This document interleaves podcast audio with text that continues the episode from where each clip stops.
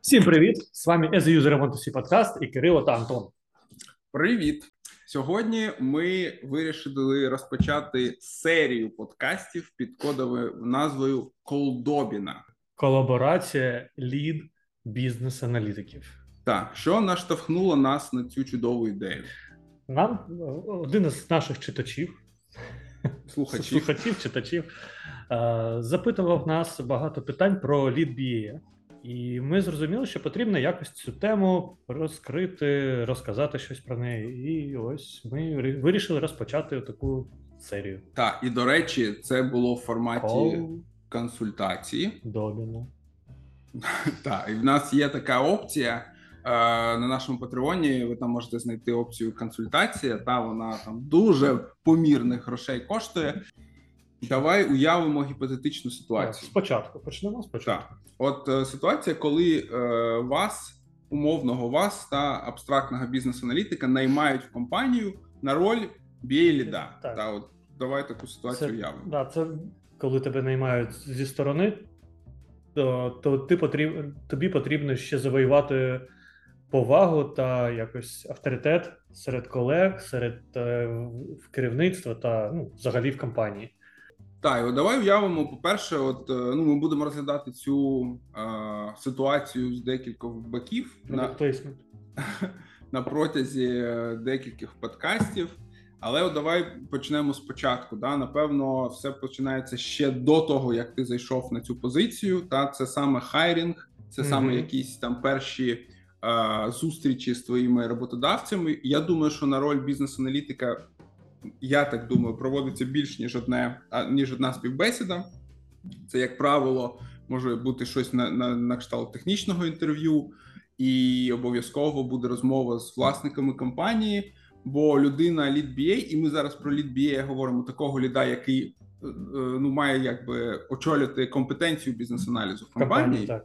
Так, оце ну дуже важлива позиція. По суті, в його руки віддається ця компетенція, і точно буде не одна, а декілька співбесід. Але можливі два шляхи. Так, давай. Перший це той кейс, коли тебе знають, ти з ким ти працював, вони тебе кликають на цю позицію. Угу. тоді це легше проходити. Тому що тебе, тому що якщо тебе, тебе зовуть, то вже знають, хто ти, що ти вмієш, е, знають твій майндсет, і їм він підходить. Угу. І вони знають, як тебе використовувати Вони, вони знають, позиції. кого вони запрошують. Так, у мене таке було один кейс. Угу.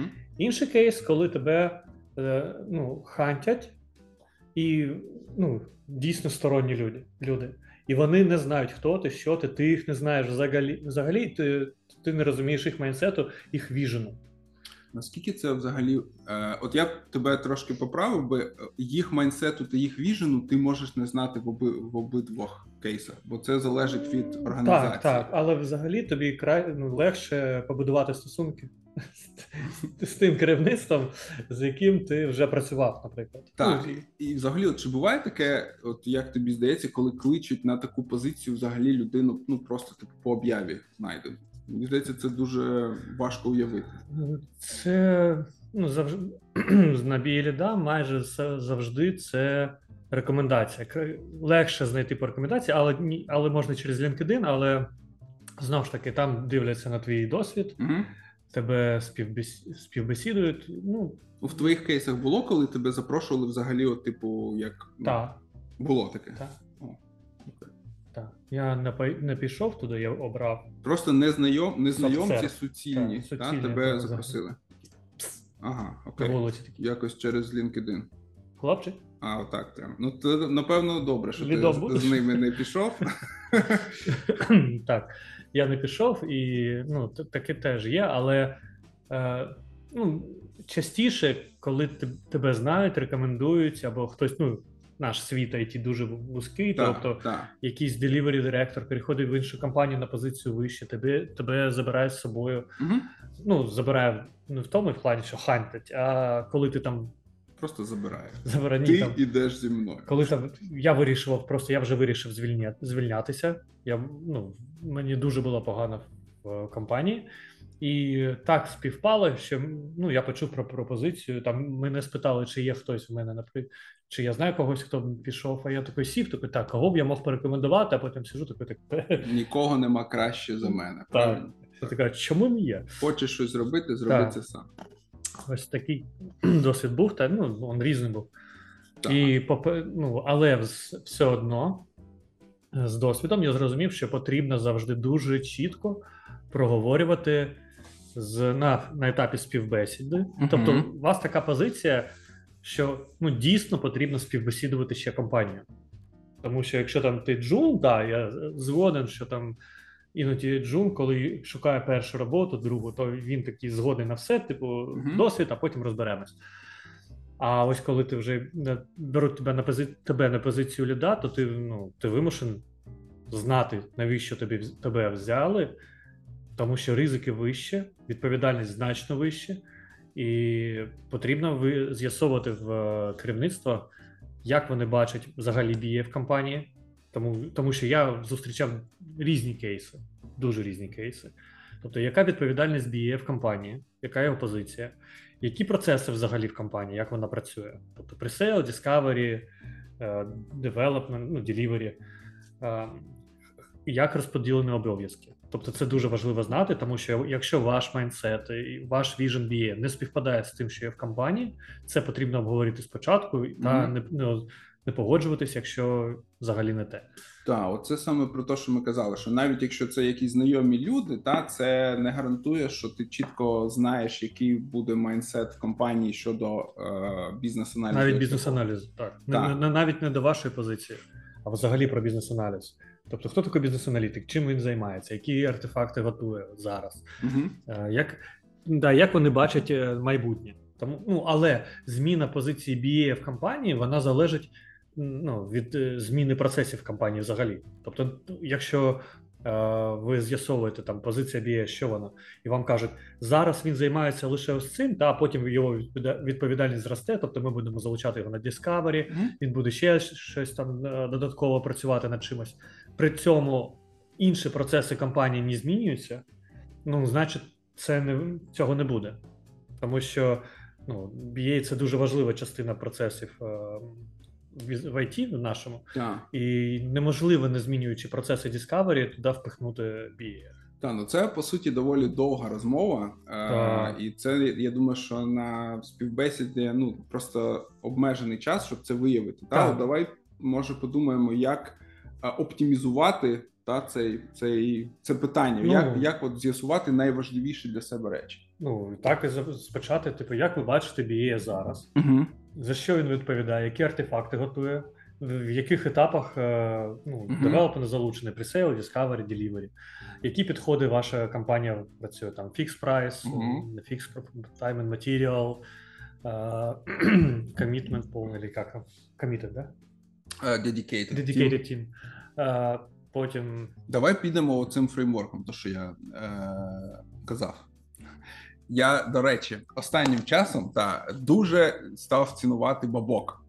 І я от декілька вже навіть зараз готовлю шпаргал. і буду в цьому в цих доповідях розповідати про саме от наскільки бабок крутий оказався.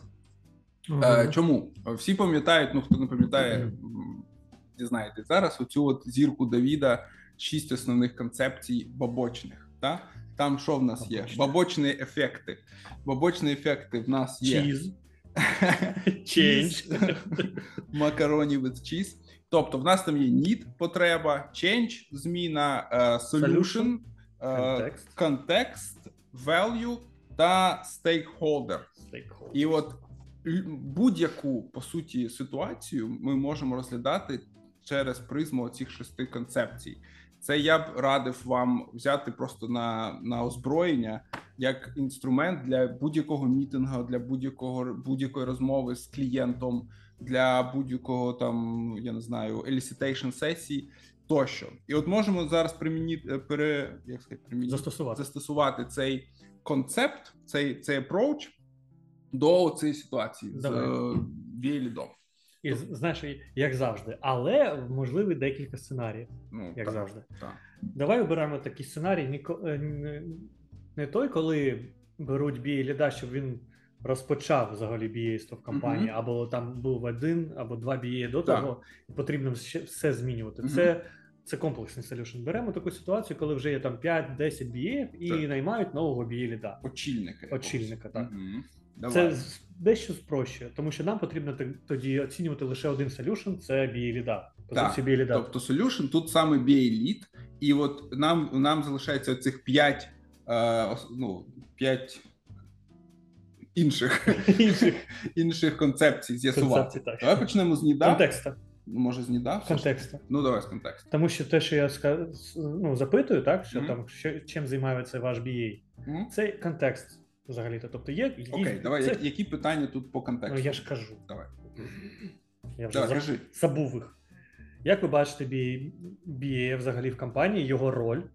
Е, Там додаткове питання про всі Product Owner, Scrum, ну, чи по Scrum ви працюєте? Це Мгм. теж туди. Scrum, Kanban або Waterfall, Fixed Тобто методології, методології, контракти. Ну, це фікс прайс, не фікс прайс. Які типу проекти у вас, та, як, Та, е, та, та. як е, Розміри, типу, типовий розмір проєкту. розмір, та, це, Та, це, це, це тип контракту і е, довжина та, типового Дуже- проекту. Та, та, та. Окей. Та, потім, потім ще що.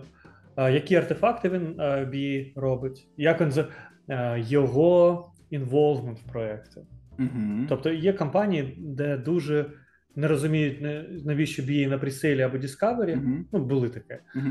А іноді на, на, develop, на delivery його не, не, взагалі не, не беруть чомусь. Тобто лише Discovery і все, потім далі нікуди. Я б сказав, що тут цікаво, тому що е, тут є деякі питання, на які дуже просто відповісти. Наприклад, контекст це теж типу, скільки у вас бізнес-аналітиків. Та Так. це просте питання. Та там 10 аналітиків.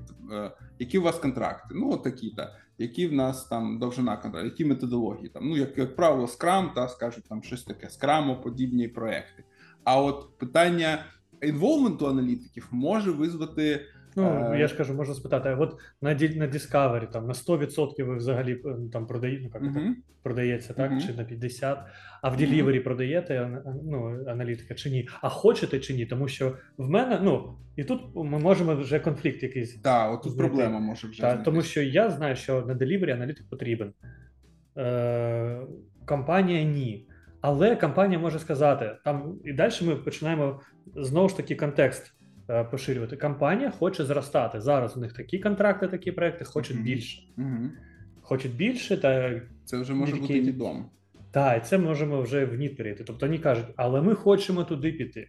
Ми хочемо змінити, змінитися. Тобто е, на, на контексті ми можемо з'ясувати, що, наприклад, компанія не знає, як краще. Та от ти можеш запитати це питання, вони скажуть, ну ми так спробували, так пробували, ми не знаємо. Нам, типу, от ти нам для цього і потрібен, щоб щоб сказав, як правильно це робити. Це дуже часто така відповідь. Так, так.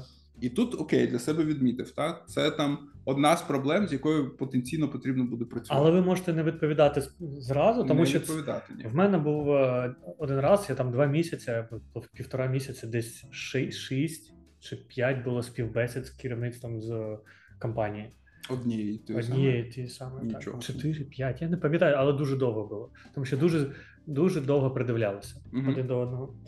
Ось, і ви можете не відповідати зразу, ви можете ви з'ясувати, задати всі питання, вам зададуть питання, а потім наступну зустріч ви вже проведете там і щось таке запропонуєте їм, якісь бачення виріш... ну, бачення якесь своє, Так. адаптоване під їх контекст, під їх ситуацію, але не дуже детально. Насам насправді на так, такі питання е, ну я б не радив просто давати відповідь на співбесіді, бо ну це важко. Ви ж не знаєте Ну, всього. Та Лише просто, бачення. Я, своє. я я запитую типу вас про це, щоб розуміти, яке у вас бачення. Я поки не знаю, як правильно це залежить від там ще багатьох Так. аспектів. Але ви можете презентувати свій досвід, своє бачення. Типу, Так. я бачу так, що тут, тут, тут добре працювало, тут мене не, не, не подобається, і все.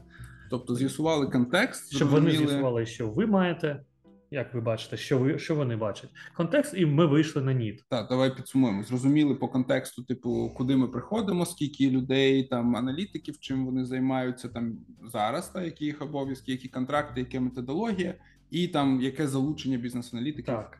В принципі в компанії. Потім ми йдемо до ніда або до solution. Тобто можна з'ясувати Ну, добре. Solution це ми. ми Solution це ми, так. І, і дивіться, якщо ми спочатку спитаємо про е, need, да, ми вийшли на need, і ми можемо щось попитатися. Ми краще зрозуміємо е, відповіді, які питання задавати, Мгм. щоб зрозуміти, як бачать нашу позицію. Мгм. Тобто, позицію BA ми зрозуміли, а ті ж самі питання ми повинні задати про се- задати про себе. Типу, Навіщо а, потрібен вам BA? BA-лід, так. Навіщо вам потрібен BA-лід? Яка його відповідальність? Е, Як ви будете е, вимірювати його цінність? Тобто це value вже. Так, давай не, не е, давай з нідом. З нідом. От у нас є нід. Свою зірку свою. Так. У нас є нід. Е, е, типу, тут потреба основна компанії, навіщо їй потрібен бізнес Аналітик лід. Блядь, ти мені дав цей конспект, і я Поїхав. Коротше, так, навіщо потрібен BA лід? Е, ну, як ми знаємо, NIT – це чи opportunity, чи якась проблема, яка Так. вирішується. І тут можна поговорити в двох цих аспектах, в двох цих напрямках, які Що проблеми та зараз є в компанії, і що ви хочете досягти. От е, це про те, що Антон почав говорити. Компанія хоче розвиватися, хоче, хоче виходити на нові ринки, хоче на більш там якихось, Великі наприклад, проекти. великі проекти чи більш якихось там клієнтів. Чи зменшити проблеми пов'язані з тим, що, наприклад, нема discovery фази, або вона не дуже ефективна. Мгм. Тобто вони щось там роблять, але щось не те. Їм потрібно щось більш таке, е, тому що вони вже виходять на нових клієнтів, те, що більших, і discovery фаза, те, що вони Ага. звикли проводити, вона вже не відповідає цілям. Так, ну тут це для вас як чек-ліст. Типу, нам потрібно зрозуміти need, та і от в чому він полягає? Чи це вирішування е, вирішення якихось проблем, чи там е, якихось е, е, opportunity, та ми можемо е, вирішувати за допомогою ліда, чи комплекс та цих цих речей. Це, це, це перший там аспект сказали, що компанія хоче зростати. Але іноді про це вони не хочуть казати чомусь. І вони починають, звичайно, так, що у нас вже 5 BA, ми хочемо 10-15, щоб було до кінець року. Так. Навіщо? І так, і все. А навіщо 15 І він скаже, і, але на, іноді так кажуть, і нам потрібна е, модель компетенцій, щоб ми їх могли там якось зростати. Тобто вони взагалі вам можуть сказати якісь дуже, дуже низові, як то.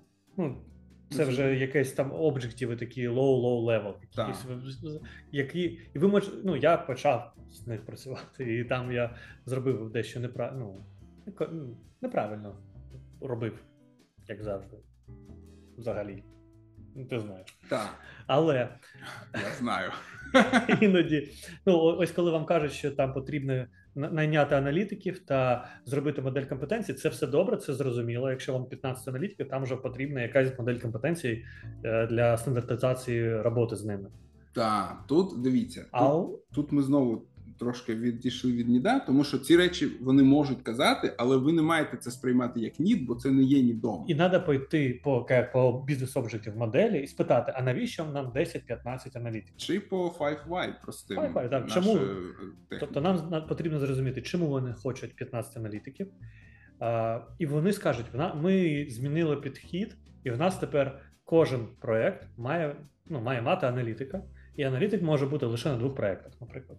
Чому так? Ну, да, чому, ми питаємо, чому? Вони кажуть, ну тому що ми там time and material переходимо, Мгм. там ми хочемо більше проекти, які, ну, які потребують інволвмент аналітика і бізнес-аналізу. Мгм. Ось. І, А, і ось ми вийшли на той же самий ніт. Компанія мо- хоче можна, зростати. ще- Можна ще задати питання, чому ви вважаєте, що має бути саме такий інволвмент аналітика? Та? От які ви е, очікування маєте від цього? Та і вони можуть сказати, та ну ми, ми зрозуміли, що коли аналітик там, наприклад, е, залучений тільки на 30%, то в нас потім фейли, та і ми ма- маємо якісь там виплачувати. Ну може вони там так конкретно не скажуть, але якісь проблеми. Да, вони пов'язано з, І ви для себе окей, є такі проблеми, є такі, і ви можете це прямо на, на співбесіді вже показувати, навіть малювати, казати, дивіться, от я отак бачу, чи я коректно це бачу. Застосуйте всі свої навички бізнес-аналізу. Та це е, насправді і вас покаже класно як аналітика, і вам дасть саме головне розуміння, чи взагалі потрібно йти туди, чи там будуть там такі задачі, які вам цікаві.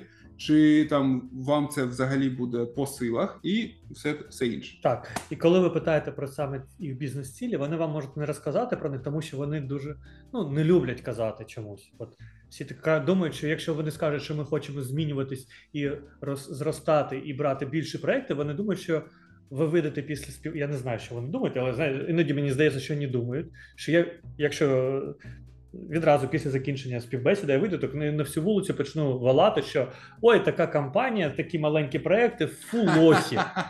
Типу, я не знаю, чому вони. Я ж не я, ми ж не питаємо у них там фінансові показники, суму контрактів. Ні, просто вони хоча б могли б сказати, що зараз наш 6 там 9 місяців проект в середньому. Ми хочемо на півтора-два роки за рік. Так. Іноді вони цього не розуміють. Вони просто можуть сказати, ми хочемо зростати, хочемо, хочемо більше проєктів. Але це вже вже якийсь там бізнес-нід сформований. Знову ж таки, потрібно розуміти, з ким з ким ми розмовляємо. От всі ці поради зараз ми е, даємо на для розмови з там з топ-керівництвом, з топ-керівництвом та не з HR, не з технічним інженером. Він не буде знати відповіді на ці питання і задавати їх безглуздо. А якщо вас не пускають до топ-керівництва, але вас беруть на бієліда, то це дзвоночок. Та, Колокольчик. Колокольчик. Е, і так. Так. І і це це інтерв'ю, от таке, от е, ваші ці питання, вони можуть бути дуже корисними навіть е, самому руководству, бо вони можуть зрозуміти, що бляха, ми не знаємо нахіра.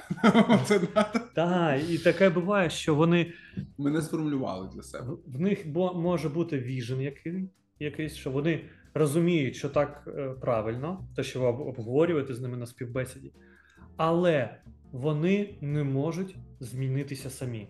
Угу. І вони не, ну, не хочуть, не можуть. І тоді це буде fail. Але ви це, це знаєте лише там за півроку. Ну, ви ви це знаєте, може, навіть е, на на співбесіді, Зараз коли ви побачите, що вони не розуміють, типу, як як відповідати на ці питання. Іноді вони навіть відповідають коректно, mm. але все одно якесь там ну відчувається щось таке. В мене вже це досвід є. Досвід вже є такий болючий. Але я не думаю, що ти отак проводив прям це цю співбесіду, чесно кажучи. Ну зараз я проводив її по іншому. Треба давайте... тому, що після тої кампанії я вже наступну кампанію, коли мене співбесідували, я сразу сказав, як ви бачите BA, mm-hmm. як ви бачите, які у вас контракти, mm-hmm. як ви бачите інволвмент, як ви бачите мою позицію, те ж саме, тобто BA-лід, які, яка, які очікування, що він повинен робити, як він інволвиться в проекти в Discovery Presale, як він ну які інструментарії в нього є для так. там і які плани по бізнес-аналітикам. Тобто зараз у нас один угу. завжди від BA є план по зростанню офісу. Угу. Ось, і ви повинні розуміти, що вам потрібно. І ви можете це обговорювати ще на етапі співбесіди, що вам потрібно там два мідла. Тому, ну, наприклад, вам кажуть, в нас там зараз ну, там, потреба в BA. Ви можете з'ясувати, сказати, ну тоді нам краще е, там хоча б один мідл, для Discovery, тому що якщо нікого нема, та декілька джунів. Ну, це вже буде з'ясо... ну, і це вже буде зрозуміло, коли вам скажуть, що там взагалі аналітиків нема. Ти будеш перший біеліт. Так, ну у нас інший трошки контекст. Ми сказали, що у нас 10 біеліт. Ну добре, я, я... буває по-різному. Так, е, давай перейдемо. Ти зачепив тут зміни та, до change. От які потребують, е, які зміни потрібно, е, типу, втілити? Нас чухається. Окей. Алергія. Це деньгам. Е, Все від Тобто, які зміни потрібно втілити, щоб досягти оцих потреб, нідів. Та? Ми зрозуміли нідів. От, і і тут в ченджах тут може бути модель компетенції, яку ти е, запланувати. Та, ти тут може набір додаткових BA, чи так. там зміну ролі бізнес-аналітика. Тобто тут питання, що потрібно змінити, як ви бачите ці зміни. Ваше бачення вже да, у вас воно вже може бути, тому що е, у вас воно вже є. Ви ви звикли працювати ну, за якимось там концептом, mm-hmm. так? І ви не зможете його змінити там за місяць, два-три е, випробувального періоду. періоду. Тобто, ви взагалі прийдете зі своїм багажом і почнете працювати з ним. Він може ваш підхід до бізнес-аналізу може змінитися за декілька років. Але все одно я, я маю на увазі, що ваше бачення не потрібно дуже пристосовуватись під е, е, компанію і казати ті речі, які вони хочуть почути, але, але ви не знаєте про що ви кажете. Тобто кажіть своє бачення, типу, я бачу отак, так, все. Ну тому що я так звик працювати, я знаю, як воно працює. Мгм. Я хочу змінюватися, я буду там щось зміняти, але зараз ось так бачу. Мгм. Тому що якщо ви прийдете і скажете, а, все, я зрозумів, я зроблю, як ви хочете, але ви проти цих ченжів всередині, то буде біда. Так, і от е, в ері Change тут будуть по суті ваші глобальні задачі. Так, от е, ці зміни, які ви от ще бізнес-аналітика називають агентом змін. Та і BA Lead – це агент змін Не в, зрад, а змін. та, в середовищі бізнес-аналізу в компанії. І саме от в ері Change та це полягає ваші глобальні задачі. Та це, от, ну як ми сказали, Можна там перерахувати так. По-перше, персонал. окей. Це е, кількість аналітиків, тобто склад, їх якісний склад, скільки middle ов, senior ів, джунов Так, ну потрібно. це типу hiring, staffing. Так, hiring, staffing, бізнес, модель компетенцій та Мгм. все, що з нею пов'язано: співбесіди, ці 360, е, аудіти та таке інше. Е, Promotion критерії. Promotion критерії, так. Е, потім е, це люди, так? Потім є тузи. Е, які тузи ви можете порекомендувати? Ну, типу, там Міро, Ну, чи щось потрібно Lucidchart, так. впроваджувати якісь нові тули? якщо щось потрібно, так. Потім е, шаблони якісь. Тобто вам ну це Чи буде потрібно створювати, пізніше, так. так. Якісь шаблони потрібно створювати, щоб стандартизувати роботу, але це буде пізніше, коли ви зрозумієте модель компетенцій. А модель компетенцій, до речі, ви зможете побудувати лише коли зрозумієте план, зрозумієте плани компанії. Ніди. там, ніди компанії. Тому, Ми все чітко пов'язали. так, тому що якщо вам компанія хоче, ну там, знаєте, June, Middle, Senior, там вимоги різні. І маленькій компанії, яка працює з маленькими проектами, не потрібен Enterprise Senior аналітик. Ну, взагалі така А, ну, це позиція не так, дуже так. потрібна. Так. Спочатку, потім. І взагалі, модель компетенцій повинна з'являтися, моє бачення, там десь на сьомому аналітикі, десь так. Ну, якась нормально структурована. Там до, до того немає, нема, нема великого сенсу там дуже стандартизувати, дуже якось формалізувати, тому що це е, забере дуже багато часу угу. проробляння так проробити таку модель, а потім вона зміниться, тому що помінялась концепція, то, тому що у вас три аналітика, і ви цих трьох аналітиків, модель компетенції там як? Там junior, senior, middle, і там і ще щось. А intern є, так? Ну, це залежить. Ну, від наприклад, того, що ви придумаєте. Чотири, наприклад, чотири позиції: Мгм. intern, джун, middle, senior. Чотири. І там ви, допустим, припустимо, по BABOK у щось зробили. Тобто шті- area й, чи скільки, скільки там, п'ять area й. Planning і моніторинг, elicitation, мен. Коротше, всі ці. І ось близько 10. і у вас три аналітика, але ви. А у вас чотири позиції вже в моделі компетенції, але аналітика всього три. Чотири позиції. з Чотири- яких чотири на позиції. гот- Готувався напад. чотири позиції з моделі компетенцій і лише три аналітика. Ну то взагалі ну, вже безглуздо, так їх там роз. Чотири-три не дорівнюють один. Діду, заспокойтесь. Тож е, це її можна ітеративно покращувати. Але це ми про це поговоримо пізніше, коли Так, дійде- так. дійдемо. Це, це буде Вибачте мене. один з наступних Пробачте. наших е, випусків. Але в change ах, та, от, основні change і Процеси, тут можуть бути. Та, це процеси, це модель Люди, компетенцій, це hiring, staffing. І, наприклад, е, от то, що ти сказав, якісь е, фреймворки чи template и для там якихось задач. Так, типу Discovery, темплейт. Я не знаю, там agile Змі- проект. та, підхід, до, наприклад, до user story, user story та acceptance критеріїв. Без практики. Так, без практики. Тобто підхо- фреймворки, тулзи, е, люди. Е, все? Фреймворки, все. Hiring А, це ще процеси. Дуже важливі процеси, тому що не лише процеси всередині проєкту, наприклад, так, де є BA. Ну, тобто BA навчити працювати за- згідно процесів. Мгм. Потім потрібно ще змінити ставлення інших людей і дещо пояснити їм, як зараз будуть працювати ці процеси. Прекрасно. Наприклад, дизайнери, архітектори. Ти переходиш до ері стейкхолдер. Як я так? Мгм. Це все Тому так. що зміни стосуються в першу чергу людей. я так? так і планував. І нам потрібно з'ясувати стейкхолдерів, запитати Так. та, на цьому, кого, е, кого буде заторкати ця зміна, та хто взагалі є. Що взагалі є в компанії? Тому що потім зміни ви вже будете аналізувати, коли стане тобі відомо. Але вам потрібно з'ясувати, є дизайнери чи ні, архітектори. Так. Коли архітектор є solution, архітектор, є архітектор і інше, і ви повинні розуміти, з ким працюватиме, співпрацюватиме Так. BA або ви. Чи є компетенс ліди, наприклад, в інших напрямках, та і от вам потрібно заалайнити з ними всі ці зміни, та чи е, нема такого, чи є просто пул якихось девелоперів, там дизайнерів і архітектів, чи можливо дизайн взагалі це стороння компетенція, ну сторонній сервіс, який не є частиною компанії. Та це частково зачіпляє і контекст, але це більше стейкхолдери, бо, бо ці зміни, про які ви проговорите, вони можуть їх ефектити та і стосуватися їх. І оце те, це теж те- щось, що можна нам з'ясувати, і зрозуміти, наскільки розвинуті інші напрямки в компанії, скільки взагалі стейкхолдерів, і саме головне зрозуміти, чи взагалі BA-ліда будуть е, залучати до проєктів. Та, бо це така пастка, в яку дуже дуже Легко потрапити. легко потрапити. І неможливо вийти.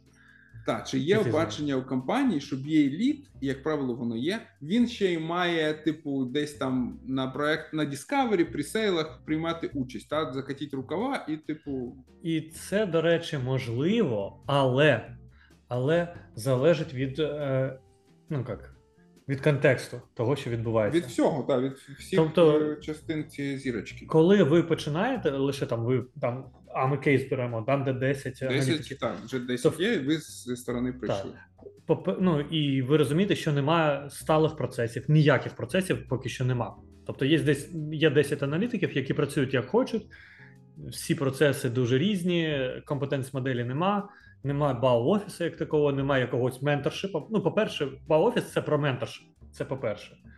Тобто, ну, коли компанія лише починає будувати його, це ну, це менторшип, е, допомога BM від middle і senior BM.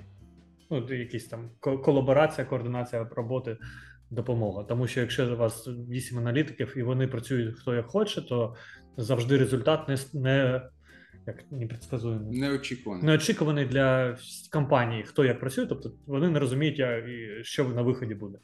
Тобто потрібно через менторшип впроваджувати якісь підходи. І на цьому етапі краще не суватися ні в які проекти, ніякі Discovery проекти. Прицейли, мабуть, там іноді щось заскакувати туди. А так, е, ніякого постійного інволвмента, Мгм, лише вільний мгм. відносин. Мгм. Ось. А ось коли вже побудується якась, якась там система побудувалась, там можливий перехід. Ну, якщо ви е, розвантажені. А так, це дуже важко, але за інволвмент в пресейли та Discovery. І, і то один Discovery, один, один, один Discovery в єдини, ну, єдиницю, одиницю часу. Тому що якщо у вас буде два Discovery та три пресейла, то ви вже не лід компанії, ви просто senior BA. Тому що вас буде, не буде вистачати часу на допомогу та щось інше. Так, я навіть би сказав більш суворо, ну, з моєї точки зору, що.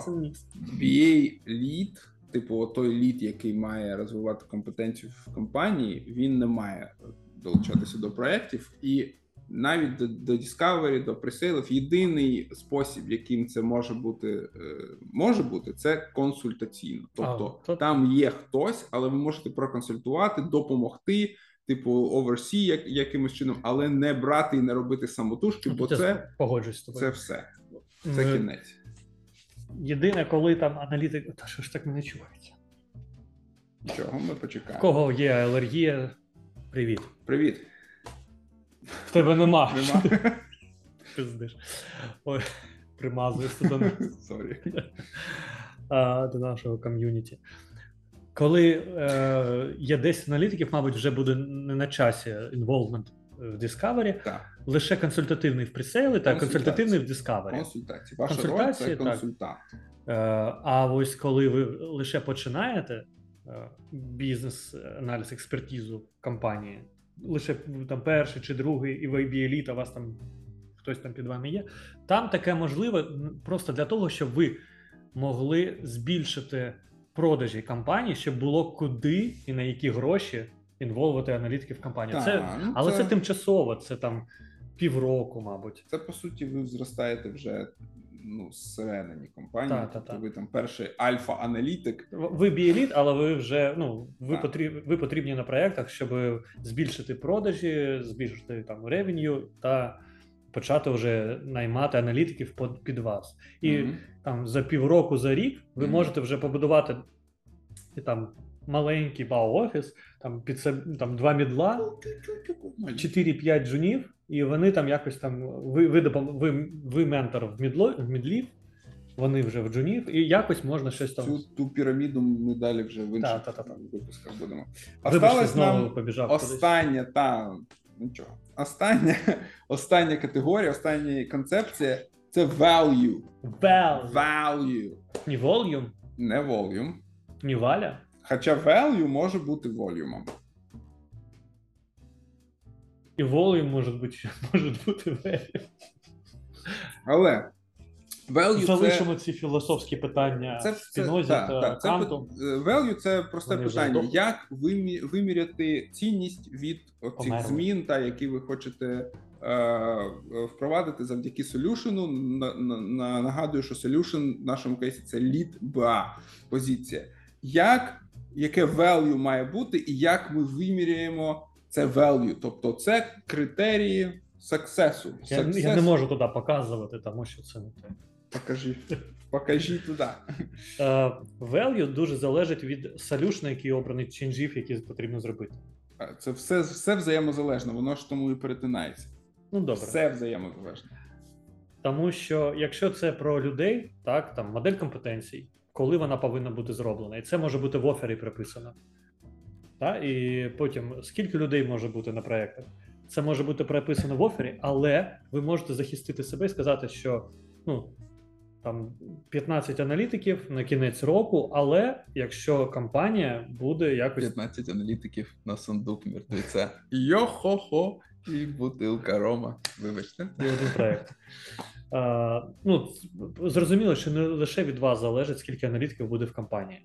Так, ну тобто це критерій успіху. Та от і ви і це теж тема для дискусії з вашим е, нанімателем, Тобто, коли ви, ви там кажете, що там потрібно вам, роботодавцем. вам кажуть, під- потрібно 15 аналітиків на кінець року. Ви такі добре, але від кого це, це ще залежить? Ви не кажете Стейкхолдер від пресейлів, ну від це ну про продажів, від HR-ів, від, HR, від PM, від sales від ринку. Так, маркет, маркетинг. Тобто потрібно, ви такі, о, маркетинг, до речі, він такий же, так, нам потрібно на сайт декілька статей, е, статті, артикл, Art- Articles? Articles, декілька, декілька Стаття, articles, так і буде стаття. Стаття. Та. Статей. статей про Хоча бізнес-аналіз. стать, стать це пол. Статей. Нам вже написали в прошлий раз, як буде точки дотику та точки соприкосновення. Цього разу наше питання до вас: як буде стаття? Ну, стаття так і буде. Так і буде. Стаття. Ми Давай ще 10 знаємо. разів повторимо і взагалі загубимо, що сенс. Так. Стаття, стаття, стаття, стаття, стаття, стаття, стаття, стаття. Стаття. І ось тут, звідки доносити удари по ліцу. Чотири позиції. Чотири позиції. Про що я казав? Що потрібні статті на сайт, А, ну, щоб потрібні маркетинг на сайт, е, покращився. І тоді буде зрозумілий план ваших дій, і та як вимірювати ваше Так, тобто ви маєте ще допомагати маркетологам, з'ясувалося. Ого, це ще одна ваша робота. Так, це ну це ще один пункт, і ви, ви вже можете планувати свою роботу і казати ні, я це можу, це чи не можу. І ну це буде про, про, про офер, кажу, тому що дуже, е, дуже круто, коли в офері або в якомусь там додатку до оффера буде прописано, про що ви домовились. Потім, коли там рік мине, ви скажете, «Так, ну я це зробив, але Мгм. і, і до речі, це буде дуже добрим нагадуванням, е, коли щось ви розумієте, що щось неможливо досягнути, і не з вашої провини, а тому, що компанія не робить цих ну залежить там, тобто керівництво не робить там якісь чинжів інших інших змін. Не виконує свою не виконує свою частину роботи. Так. І ви можете, ну і вам потрібно заздалегідь про це розмовляти з ними. Типу, хлопці, Мгм. 10 аналітиків це дуже круто, але ви звільнили там декількох сейлзів, Мгм. продажі впали. Як, ну, куди мені пхати цих аналітиків? Тобто я ну, я можу їх наймати, але куди? Так. Ви ж не, ну, не дасте мені. Тобто, це може коригувати. Ці показники можуть Ці коригування ми теж можемо вже, вже пізніше обговорити. Зараз ми оцей starting point пройшли, і ми дуже круто це зробили. От такі всі питання, та е, Бобок, це просто. Я от скільки його читаю, постійно щось нове знаходжу. От знайшов отаку цікаву, цікаву модельку. Бачите, на першій сторінці. картинку, картинку побачив. Картинку.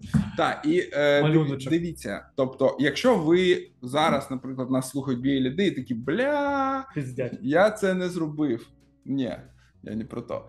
Е, ніколи не пізно. Та якщо ви це не зробили на, наприклад, е, там співбесіді, як ми це пропонуємо зробити, Це ми лише про співбесіду. так, це лише початок, але ніколи не пізно ну, провести такий діалог з компанією. Та? Типу, Типу, давайте я- заземлімося трошки. Так, що, так, ми, що ми робимо, для, для чого, які зміни там і таке інше. До речі, Ні, серед змін може бути, але це будемо, будемо потім. Так? потім, так, Там це довга є серія. easy win и. Це дуже класна тема, коли ве, ну, весь обсяг змін, там великий, там, там є глобальні change і, Мгм. та ж е, модель компетенцій, там найм людей, Мгм. процеси, артефакти, template и. Але є якісь, якісь easy win и, коли там effort маленький, а ефект, ну, а ефект дуже великий і помітний навіть керівництву і проджект менеджменту, які там керівництво докладає все. Угу.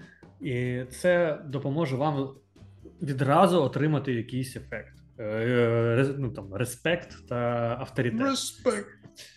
Е, та, Для того, щоб продовжувати роботу та змінювати і робити більш болючі зміни да- надалі.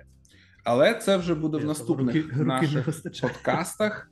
Е, я думаю, що ми класно розкрили цю першу тему. Далі я пропоную наступного подкасту зробити акцент на перших кроках. Та що, от, типу, ви вже потрапили в компанію, ви зрозуміли ваші потреби, там чинжі, які буде потрібно зробити, стейкхолдерів, е, value, як це буде вимірюватися, та, та що там ще щось було?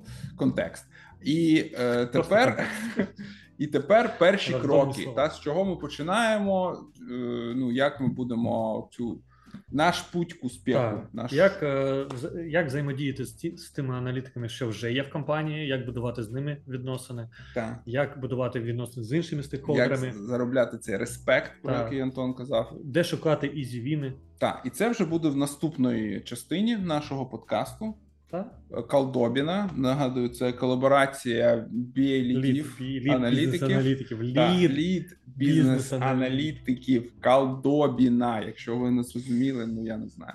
Ось і до наступних е, випусків. Всім папа. Дякую, що нас слухаєте та підтримуєте. Чемпіони з каламбурів були Чем- з вами. Чемпіонат з каламбурів триває, і наступного випуску ми підготуємо ще більше нових каламбурів. Все, па-па! Вибачте, за це. Па-па. Є!